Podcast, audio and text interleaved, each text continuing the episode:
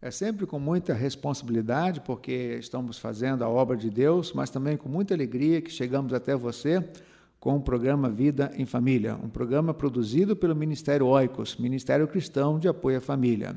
Para nos conhecer melhor, eu convido para que você acesse o nosso site www.cliquefamilia.org.br. Eu sou o pastor Gilson, quero estar com você nesses próximos minutos para falar sobre um tema muito importante sobre a família é, de acordo com o projeto de Deus e como nós podemos fortalecer a nossa família através de textos bíblicos.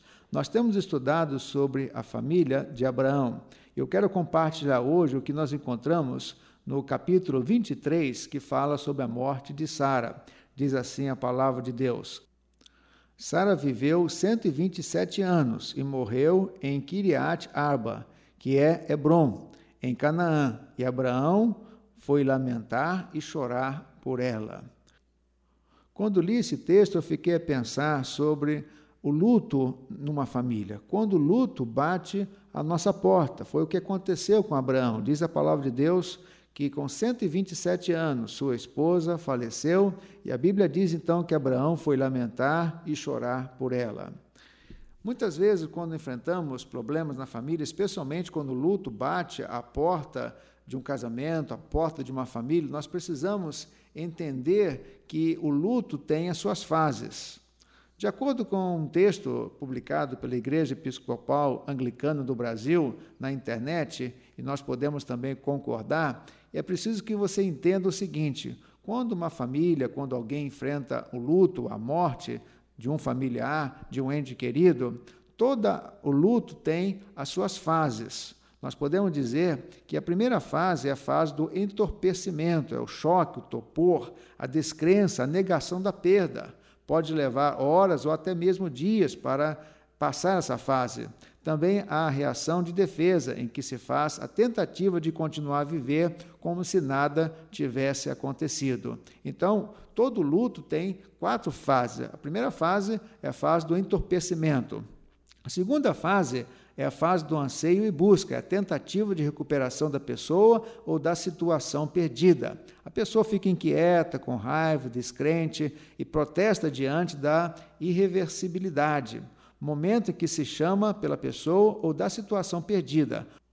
Pode durar de meses a anos. Terceira fase do luto é desorganização e desespero, reconhecimento de que a perda é imutável, pode ocorrer desmotivação, apatia, depressão, isolamento social. A pessoa sente vontade de estar com a pessoa ou situação perdida ou de se afastar de lembranças dolorosas. A quarta fase do luto é recuperação e restituição, quando a tristeza ou a dor se mesclam com sentimentos mais positivos. Há uma maior tolerância e adaptação às mudanças, com possibilidade de reinvestir as energias em outras situações ou pessoas. Ocorre uma redefinição de si mesmo, novos papéis, novos comportamentos começa a viver novamente e não apenas a existir.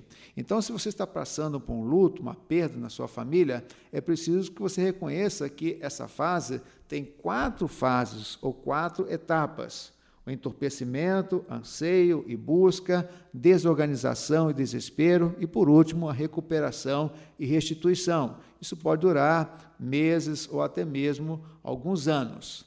Mas eu quero colocar para você algumas lições da palavra de Deus em relação a perdas de pessoas queridas em nossa família. Em primeiro lugar, saiba que Deus também está sofrendo. Deus está ao seu lado. Se você perdeu a sua esposa recentemente, pai, filho ou uma mãe, é preciso que você saiba que Deus está ao seu lado. O Espírito Santo, diz a palavra de Deus, que é um paráclito. Paráclito é uma palavra no grego que quer dizer estar ao lado. Deus está ao seu lado, o Espírito Santo está ao seu lado, consolando e também encorajando você a vivenciar esse período difícil que você está vivendo em sua vida. Então, a primeira lição, a primeira palavra que eu quero dizer para você, saiba que Deus está ao seu lado. Em segundo lugar, procure ter uma visão espiritual, a mesma que Jó teve quando perdeu seus filhos. Deus deu, Deus tomou. Bendito seja o nome do Senhor. Eu sei que deve ser muito difícil, com certeza, falar esse versículo do coração, expressar esse sentimento diante de Deus mas com a ajuda do Espírito Santo, com certeza você pode encarar isso desse ponto de vista, aprendendo com Jó, sabendo que Deus nos dá pessoas queridas e no momento que muitas vezes nós não entendemos, Deus também tira de nós essas pessoas tão queridas. Em terceiro lugar, saiba que Deus tem um plano para a sua vida, mesmo sem a pessoa amada, pessoa que já não está mais entre vocês em família.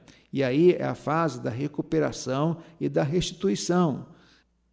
A tristeza, as lembranças, com certeza vão continuar, mas a vida vai, com a ajuda de Deus, sempre eu digo, com a ajuda de Deus, vai continuar e você vai continuar sendo uma bênção para esse mundo, uma bênção para os seus familiares que estão com você, uma bênção para a sua igreja, uma bênção para a sociedade de um modo geral.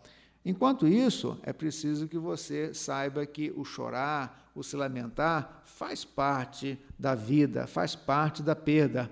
A Bíblia diz que Abraão foi lamentar e chorar por ela. Chore. Com certeza isso vai ser muito bom para você, faz parte da recuperação. E é preciso que você entenda que Deus nos dá pessoas amadas e também, como já disse, sem entendermos muito bem Deus tira de nós pessoas também queridas. E a história bíblica diz que Abraão sepultou sua mulher, Sara, na caverna do campo de Maquipela, perto de Manre, que se encontra em Hebron, na terra de Canaã. Assim, o campo e a caverna que nele há foram transferidos a Abraão pelos Hititas como propriedade para a sepultura.